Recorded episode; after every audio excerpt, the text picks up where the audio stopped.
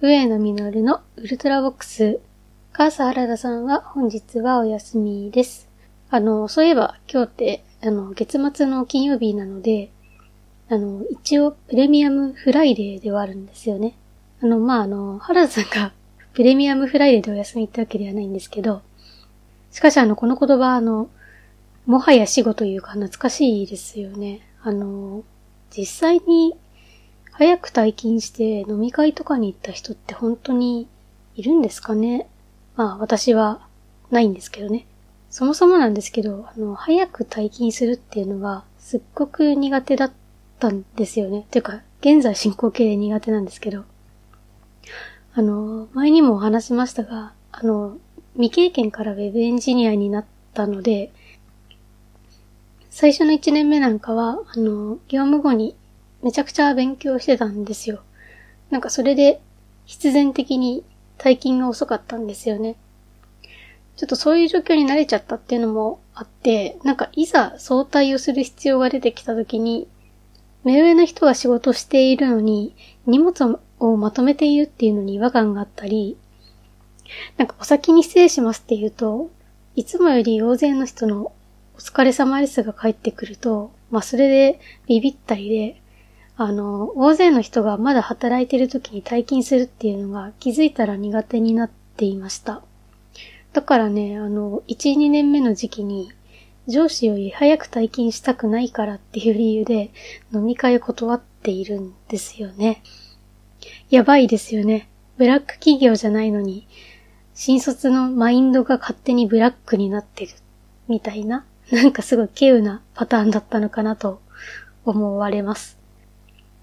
定時ダッシュが苦手な理由って他にもあって、あの、定時時間を間違っちゃってないよね、みたいな余計な心配をしちゃうんですよね。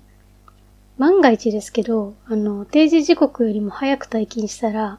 他の人たちが、あれ？って思うじゃないですか。でそれが怖くて、何度も何度も時計を確認してました。あと、あの、そもそもの定時時刻を調べ直すために、会社の就業規則がまとまっているドキュメントを何度も読み返したりとかしてましたね。あとはね、あの、新卒で入社する前に、はい、あの、言っていた、とある会社のインターンシップがめちゃくちゃ厳しかったので、それで身構えてたっていうのもありますね。まあ今となってはその会社がおかしいぐらいに厳しかったんですけど、どれぐらい厳しいかっていうと、あの、飲み会を会社の近くで開催するんですよ。それで、だから1時間半くらいしたら、お会計してみんなで仕事に戻ってました。あの、技術職じゃなかったからっていうのはあるんでしょうけど、なんか酔っ払ってね、なんか本番のデータベースの内容書き換えてたらどうすんだろうなとか、まあまあ今じゃ考えられない話ですね。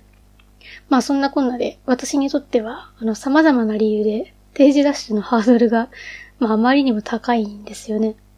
まあ、その点、今はあの在宅勤務になっちゃったので、気が楽でいいなって思います。あとは、あの、今の現場ってスーパーフレックスなので、出勤しても社員がいたりいなかったり、まあ、変なタイミングで出勤してきたりなので、なんか退勤するのもあんまり気にならなくはなりましたね。前の会社であの、一時期、仕事が終わる時間があんまりにも遅い時期があったんですけど、あの、仕事終わりに渋谷のオルガンバーに、あの、突撃して、一杯だけ飲んで、終電の1時間ちょいくらいいるみたいなのを何度かやっていましたね。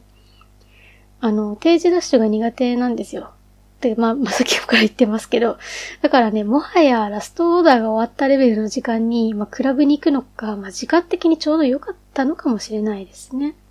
なんかクラブイコールチャラいみたいな印象をお持ちの方がいらっしゃるかもしれないですけど、あの、純粋に音楽が好きでクラブに行く人もいますし、まあなんなら私みたいに地味な格好してる陰キャ、なんかあの誰も話しかけてこないんで、まあ笛のがクラブに行ってたからって、あの、嫌いにならないでくださいね。あの、とにかく私はあの好きなんですよ。あの音楽がね。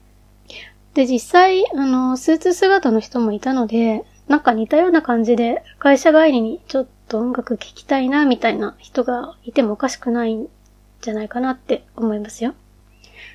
あの、和も、和物？あの、和物って言われる、まあ、いわゆるその日本の曲を流す人とかが結構好きですね。あの、チューブのシーズンインザサンのイントロでみんなで大はしゃぎするのとか楽しかった思い出ですね。なんか夏が来たっていう気持ちになった気がします。なのでコロナが明けたらクラブに行きたいですね。と、あの、何の話をしてたかっていうと、えっと、あれか、プラ、プ、プレミアムフライデーですね。というかあれか、上野が定時ダッシュが苦手っていう話がメインだったような気もしますが、あの、定時ダッシュをするコツとかがあったら教えていただけると嬉しいです。ぜひぜひお便りお待ちしております。というわけで、取り留めのないお話でしたが、おいては私、笛野実がお送りしました。それでは次回のウルトラボックスでお会いしましょう。